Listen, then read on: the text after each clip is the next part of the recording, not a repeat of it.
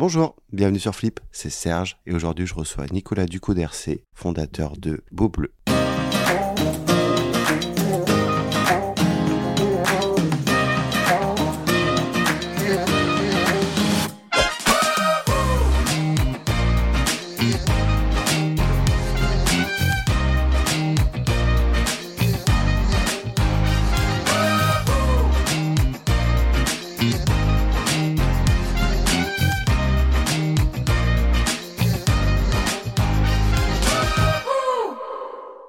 Nicolas, Bonjour Serge. comment tu vas? Très bien, très bien. Merci pour l'invitation. De rien, avec plaisir. Est-ce que tu peux te présenter? Ouais. Eh ben, je m'appelle Nicolas. À la base, je suis designer euh, automobile. Et puis après, très rapidement, euh, je me suis focalisé plutôt sur le produit de luxe et surtout sur, euh, sur l'horlogerie. Mais j'avais fait un petit passage avant. J'avais mon agence de design et euh, où j'ai fait pas mal de produits pour des startups ou des grands groupes. Et, et maintenant, avec Beau Bleu, du coup, depuis 2017. On va reparler de Beau Bleu. Mais à quel moment tu as flippé?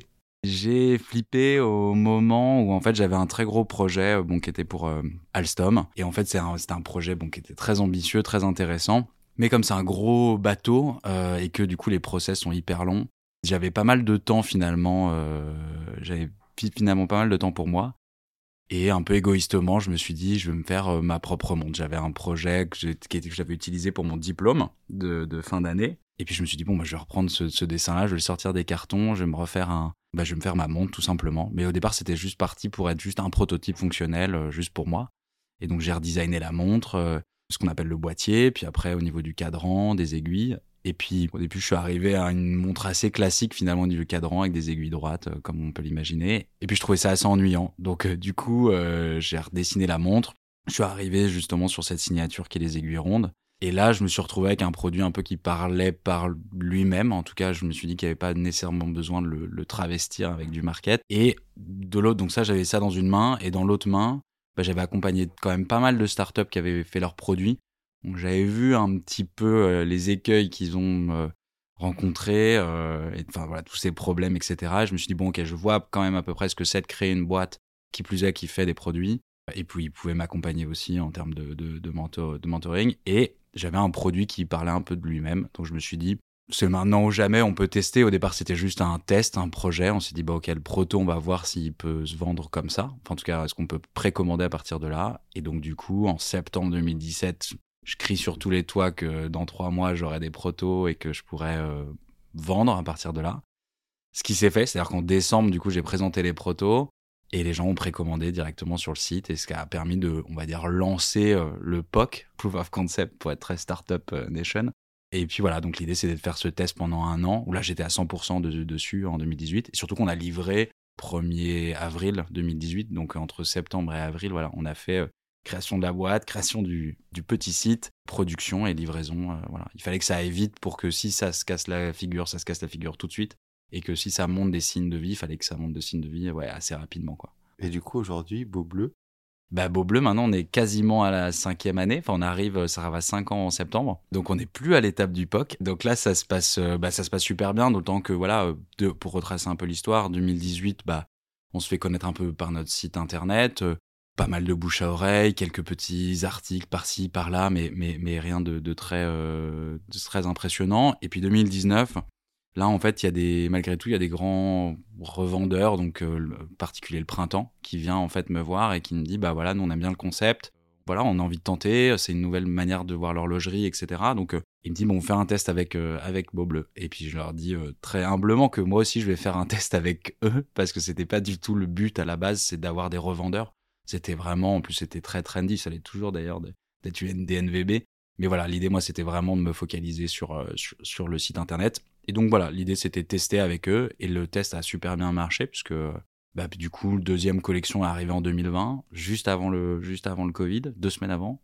Enfin, deux semaines avant le, le, le- le confinement. Et puis au final, donc là, on a fait un, pareil des précommandes, ça a super bien marché. Et puis du coup, les, le printemps et d'autres sont arrivés. euh, en doublant leurs commandes, euh, machin. Donc ils étaient quand même hyper, euh, hyper contents des premières expériences, quoi. Ça y a un impact le Covid à votre lancement? Alors oui, et, bah, en fait c'est assez difficile à- de juger parce que à la fois il y avait l'esprit de nouveauté. C'est toujours difficile de, pour moi en tout cas c'est assez difficile de voir euh, la portée, on va dire, du commerce en fait sur euh, de mois en mois. S'il y a un mois, et forcément il y a un lancement. Comme en plus nous on fait un lancement tous les deux ans, forcément on a un immense pic tous les deux ans. Après c'était, ça restait qu'une deuxième collection, on n'était pas à la vingtième collection, donc il y avait quand même un énorme challenge. Et donc on a lancé le, du coup la deuxième collection le 29 février 2020 je pense que ça n'a pas vraiment eu d'impact parce que nous, on a fait un énorme boom. On est passé du petit projet sympathique à euh, quelque chose qui prétend beaucoup plus à être une marque un peu plus institutionnelle, en tout cas une marque française quoi, reconnue.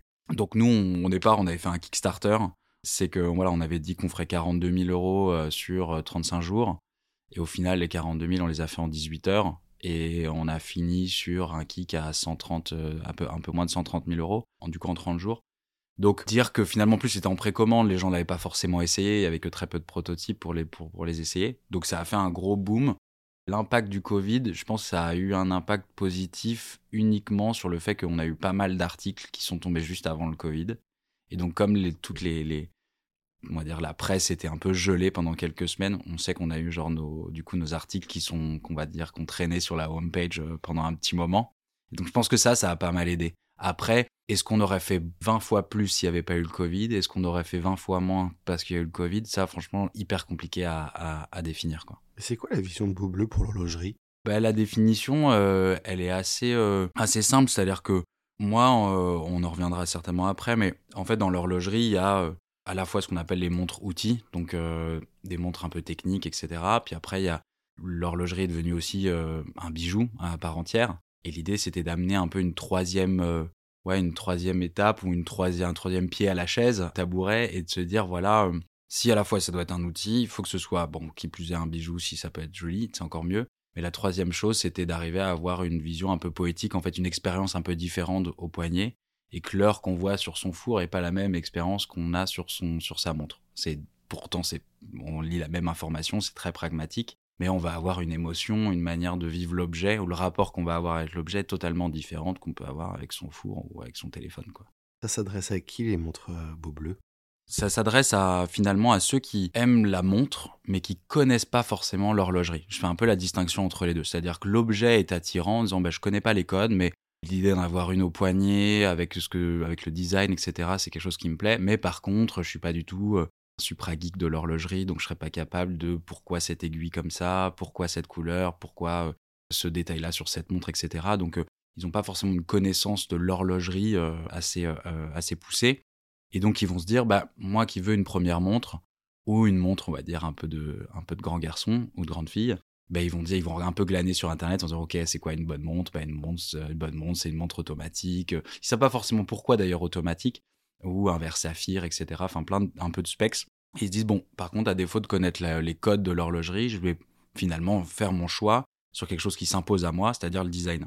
Donc, euh, quand on va regarder des montres un peu traditionnelles, ils sont un peu perdus parce qu'ils se disent, mais bah, c'est une deux aiguilles, cadran blanc, euh, mais il y en a une qui est à 200 balles, il y en a une autre qui est à 10 000. C'est quoi la différence? Oui, ok, il y a peut-être la qualité différente, mais comme ils sont pas capables de la juger, ils vont être un peu perdus, donc ils vont se focaliser sur, euh, bah, sur les montres qui amènent un peu autre chose, et c'est pour ça que Beau Bleu est là. Après, euh, il y a une autre frange qui va être bah, là pour le coup des gens qui sont hyper connaisseurs en horlogerie, et eux, ça va être un vrai vent d'air de, frais, euh, une vraie bulle de respiration, parce que du coup, ça sort quand même pas mal des codes de l'horlogerie traditionnelle, et pour ceux qui ont un peu euh, fait leur petit cheminement de, de passionnés, de collectionneurs, et qu'ils ont un petit peu voilà les, les, grands éléments de l'horlogerie, ils disent bah en fait cette montre là c'est encore plus une montre plaisir qui voilà qui, qui me fait voyager un peu ailleurs.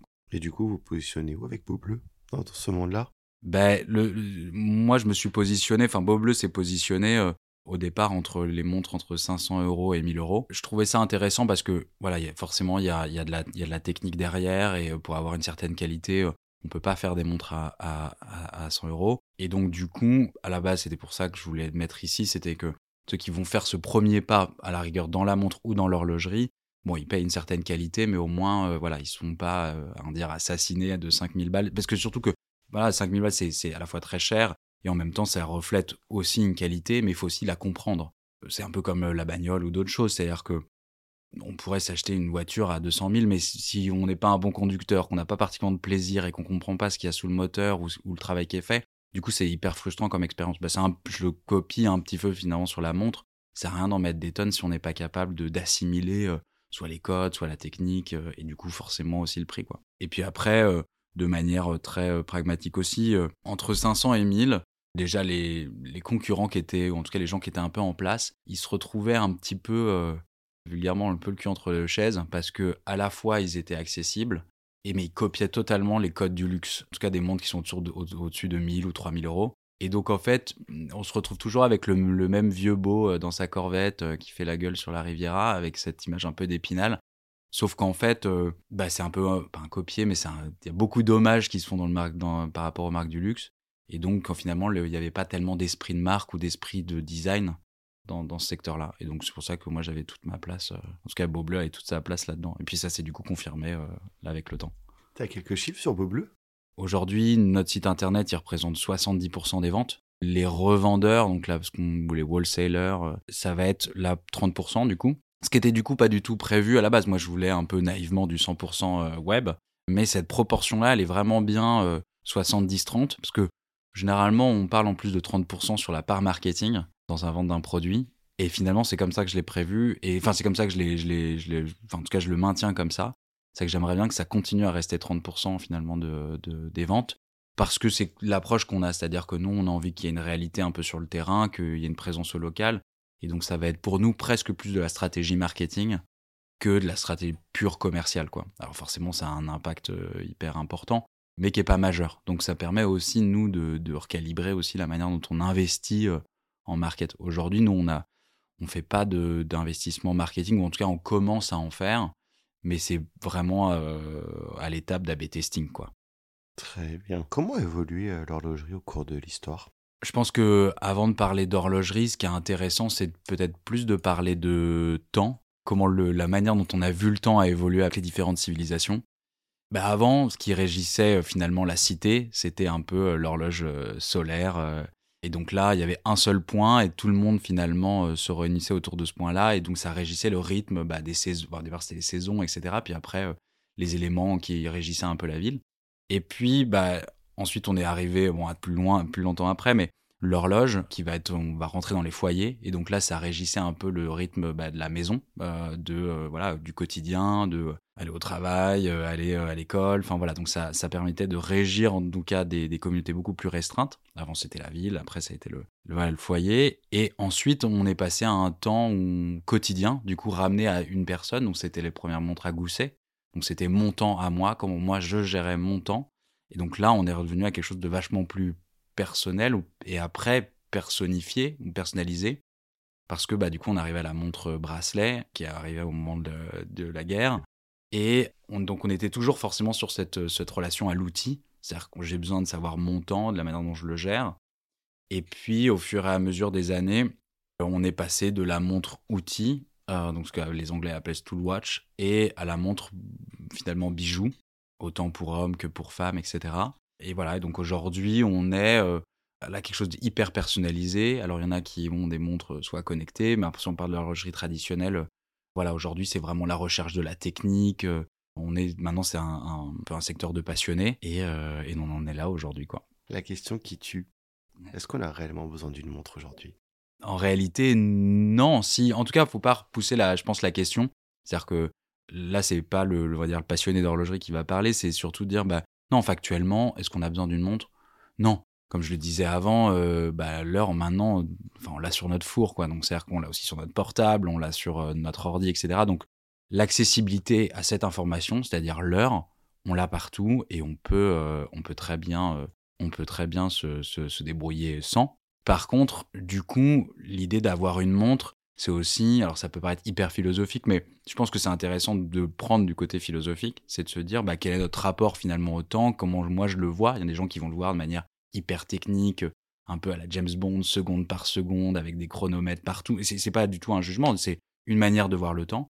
Et il y a des gens, ils vont dire, bah non, une seule aiguille, euh, pas d'indicateur sur le cadran, enfin quelque chose de très euh, tellement minimaliste que finalement on aurait presque un peu de mal à lire l'heure. Mais pour eux, il y a rien de plus précis et ça leur donne, euh, bah, ça, en tout cas, ça projette une idée de ce que comment eux ils voient le temps, quelque chose de peut-être plus léger, moins précis, mais pas forcément moins gérable, quoi. C'est pas devenu aussi un outil, par exemple, euh, j'ai envie de dire comme un bijou ou euh, Instagrammable Ouais, bah alors c'est, je pense que c'est le travers de plein de produits aussi, c'est que il y a des gens qui ont, qui ont, se sont accaparés finalement des produits et des marques. Je pense que c'est pas l'inverse. C'est surtout des, des, gens qui se sont dit, bah voilà, ça, ça, avoir cette montre-là, ça m'apporte ce statut social-là. Et qui d'ailleurs sont parfois, ils savent pas vraiment pourquoi d'ailleurs euh, ces montres sont si iconiques ou si euh, chères ou etc. Et donc ils vont euh, utiliser des montres pour un peu se, s'auto-brander, quoi, faire de un peu de la, du personal branding. Après, je pense que c'est un peu un travers de la chose parce que si on verrait que le côté bijou, ce qui est dommage puisque derrière, en fait, il y a un savoir-faire de, dingue.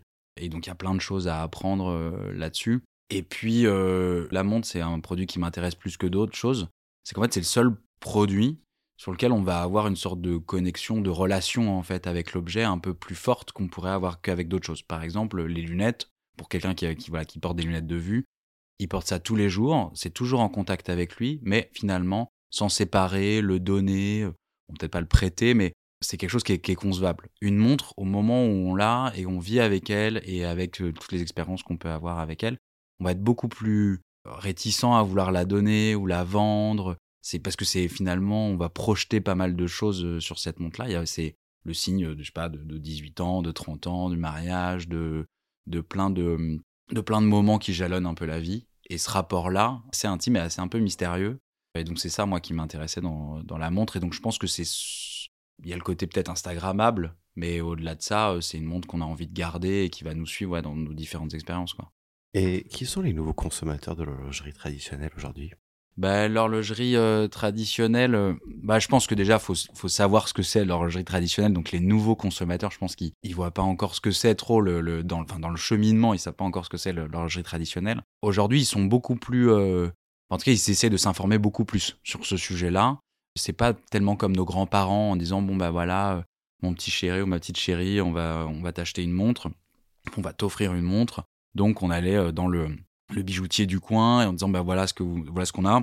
Regardez, qu'est-ce que vous recherchez Moi, je vous conseille plutôt ci, plutôt ça. Enfin, il y avait peut-être quelque chose de plus spontané et les gens n'étaient pas forcément au courant et c'était le vendeur, l'horloger qui, qui un peu pitchait euh, bah, du coup euh, ce que c'était l'horlogerie. Donc c'était hyper bien parce que c'était un rapport euh, hyper humain par rapport à ça. Aujourd'hui, ceux qui vont en, ceux qui s'intéressent à l'horlogerie, en tout cas qui vont dans les boutiques, ils, ont déjà un petit peu potassé toutes les informations, c'est quoi les codes, c'est quoi le prix, c'est quoi le mécanisme, pourquoi ci, pourquoi ça. Et donc c'est vrai que aujourd'hui ils sont vachement plus engagés dans leur manière de, choisir leur de choisir leur montre donc les nouveaux consommateurs, ben, aujourd'hui, et je pense qu'on en passe, ça amènera à autre chose, mais on a besoin aujourd'hui de produits qui sont, on va dire, qui un peu, qui font sens et qui vont pas aussi s'arrêter euh, dans deux ans ou qui a soit le côté mode ou soit le côté euh, euh, bon après très pragmatique de la pile, de recharger, de des maintenant des softwares, etc. Mais aujourd'hui, avoir un produit qu'on sait garder pendant très longtemps, qui nous ressemble, qu'on peut bon peut-être un peu personnaliser avec différents bracelets, des choses comme ça, euh, mais qui donne une indication sur qui on est et pas sur qui on veut être. C'est pas le côté représentation sociale, etc., mais juste euh, personnellement, genre voilà, moi j'aime bien ce style de montre, donc ils prennent ça. Donc ouais, je pense que les nouveaux consommateurs, ils, euh, voilà, aujourd'hui on préfère avoir peut-être des chaussures peut-être plus chères, mais de meilleures factures qu'on va pouvoir garder longtemps. On va peut-être avoir plaisir aussi à en prendre soin, à mettre du, du, du cirage et choses comme ça. Enfin, en tout cas, préserver un peu le produit qu'on a et pas être dans juste une consommation juste quotidienne ou mensuelle ou même annuelle euh, d'un produit qui, qui, qui, en plus, par la première question, était est-ce qu'on en a vraiment besoin quoi. On va revenir sur la notion de durabilité tout à l'heure. Ouais.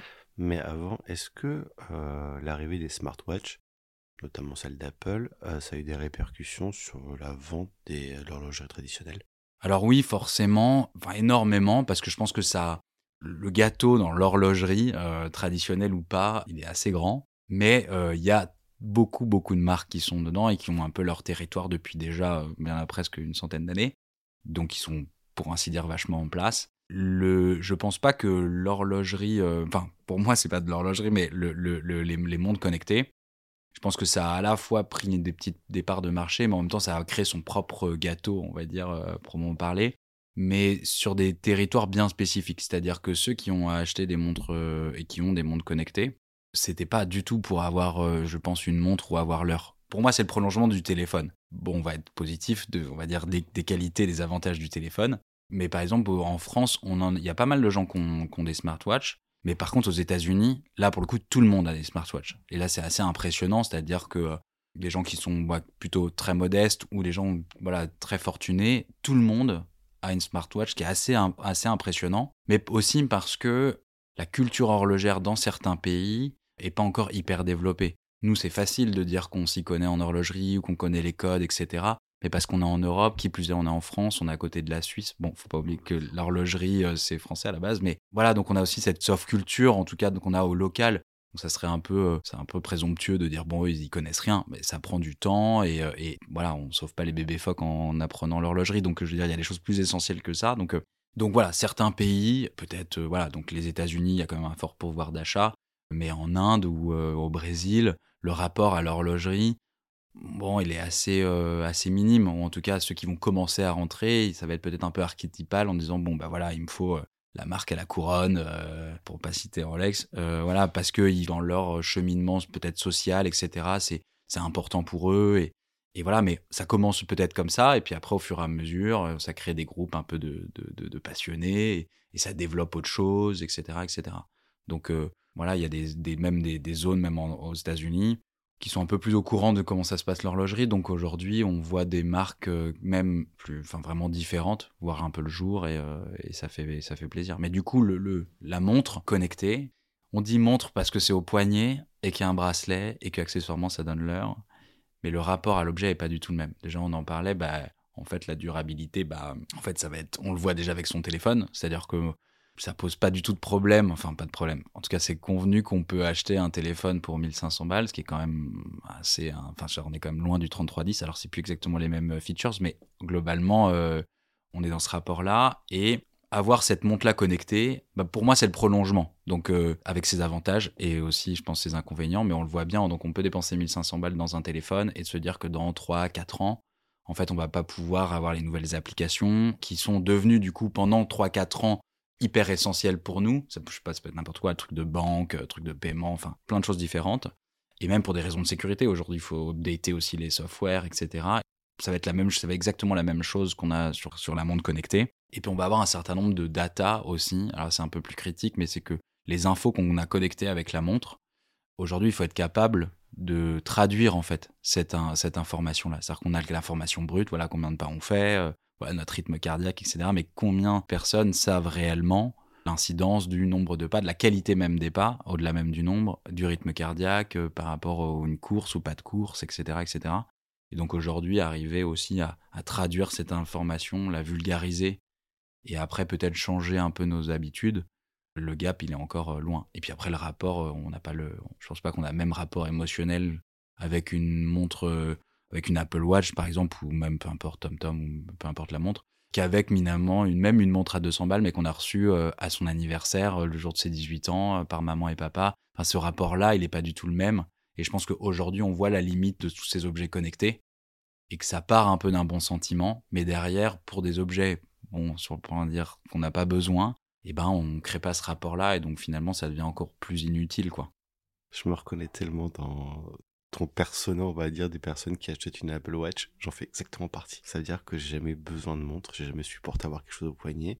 Mais ce côté extension et simplification du téléphone, rien que pour ça, je l'ai acheté, l'Apple Watch. Et je l'apporte comme euh, quelque chose qui est un outil pour moi, plus qu'un objet de déco, quoi. Bah justement, vu qu'on parle d'Apple Watch, on va parler d'Apple. Là où Apple allait chercher des codes de l'horlogerie, notamment dans les magasins, pour essayer de revendre, est-ce que justement l'horlogerie ou les grands horlogers sont allés chercher euh, des codes de la tech Alors, euh, je ne pense pas. Euh, j'en suis même quasiment sûr, pour plein de raisons, parce que très très traditionnel, je pense peut-être un peu trop, mais alors ça, ça, ça, n'est que mon opinion, dans le sens où, voilà, si, on, fait un peu le, un peu le cheminement, c'est que quelque chose qui avait été très bien fait, d'ailleurs c'était par Swatch, c'est qu'ils avaient dit, bon voilà, on crée des flic-flacs en disant, bah on va mettre quelque chose au poignet des gens qui sont bah, jeunes, ils vont être habitués à avoir quelque chose au poignet, donc finalement, avoir ce fil rouge de l'horlogerie un peu tout le long de leur vie en disant bah voilà quand on a 10 ans on a ça euh, quand on a 15 ans on a ça et puis quand on vieillit pour les 18 pour le mariage pour autre chose on va finalement les accompagner dans leur vie et ils vont avoir des montres un peu différentes ça se fait plus trop j'ai l'impression aujourd'hui donc euh, tout le monde vieillit un peu autant que l'horlogerie et ils ont un peu découvert les sites internet, enfin les internets, euh, genre il y a quelques, il y a quelques années. Mais ça se voit parce qu'en fait dans les codes, c'est-à-dire qu'aujourd'hui, je ne veux pas leur donner des conseils, mais c'est juste que sur, leur, euh, sur le site internet, euh, les gens qui n'y connaissent rien, ils ont besoin d'être bah, pris par la main.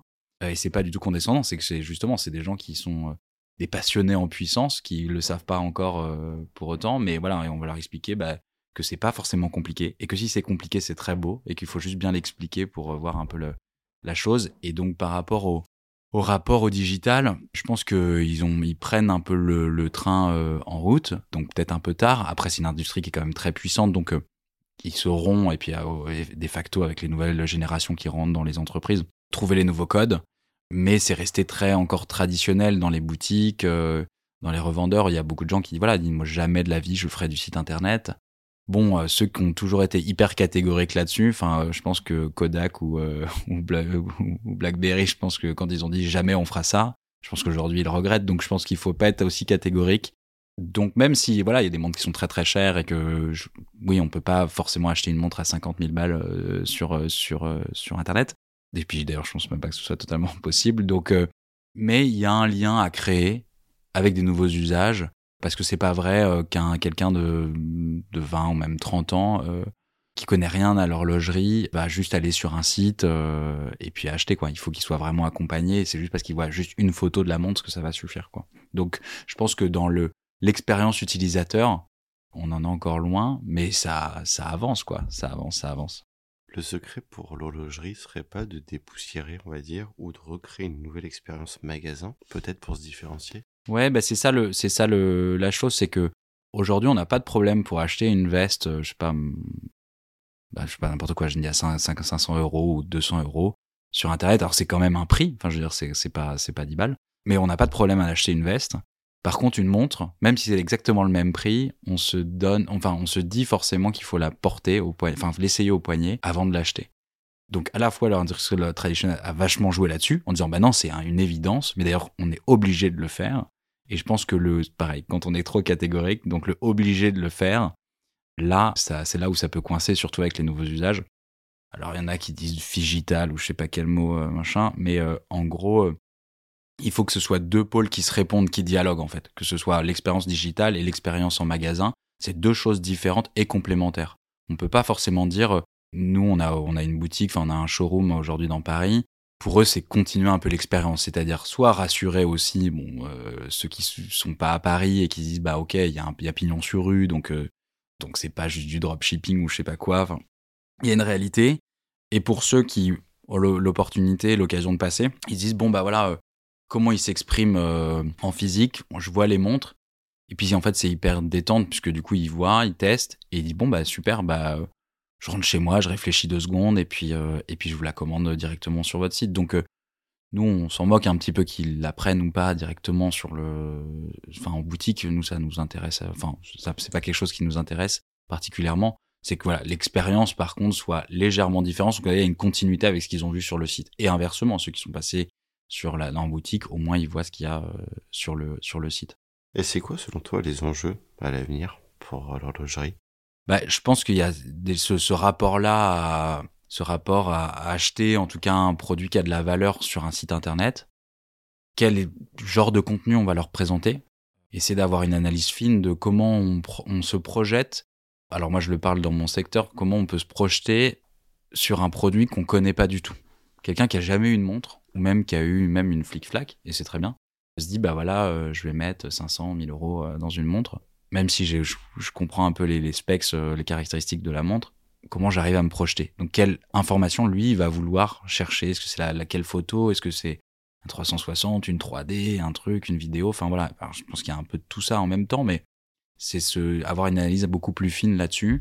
Ce qu'il va falloir, je pense, changer, c'est de se dire que les nouveaux consommateurs mais euh, je pense que c'est un peu paradoxal, mais les nouveaux, c'est considérer que les nouveaux consommateurs sont des nouveaux consommateurs, c'est-à-dire qu'ils y connaissent rien et qu'il faut leur expliquer ce que c'est l'horlogerie. Pour nos grands-parents, il y a quelque chose d'automatique, enfin, c'était pas automatique, mais c'était euh, très convenu de se dire, bah voilà, oui, pour 18 ans ou un mariage ou, ou je sais pas, pour les 50 ans, etc c'était l'occasion d'avoir un bel objet et si c'est pas un stylo ou quelque chose comme ça, ça peut être une c'est une montre. Et donc c'est des moments qui jalonnent un peu notre euh, vie. Enfin en tout cas pour nos grands-parents, c'était comme ça. Nos parents euh, toujours un peu, un peu moins mais toujours un peu le cas. Et du coup, la nouvelle génération, on va dire ceux qui ont entre entre ouais 18 et, et 35, ils ont pas du tout cette image-là de l'horlogerie. Ils voient quelque chose comme très quelque chose de très traditionnel, voire un peu poussiéreux. Mais par contre, ils voient pas du tout l'occasion dire ah, pour 18 ans on peut avoir une montre. Enfin on peut avoir. C'est ce que c'est le genre de produit qu'on peut avoir ou le mariage par exemple. Et donc l'idée c'est de leur expliquer un peu tout l'univers et de se dire que bah oui au fur et à mesure de votre vie c'est un produit qui peut vous faire sens quoi intéressant la vision. Mais c'est vrai qu'on n'a pas eu cette culture. Enfin, moi, je l'ai jamais eu la culture de ma montre. Oui. tout. Donc c'est ça. Et même quand on m'en offrait une, tu m'aurais offert ça ou un vêtement quand j'avais 18 ans, ça m'aurait pas changé ma vie, quoi. Ouais, c'est ça. C'est, c'est, je pense que le, le, le, le... Mais peut-être parce qu'aussi, on a reçu des téléphones, enfin, on fait partie de la génération qui ont eu des téléphones et on avait l'heure sur notre téléphone.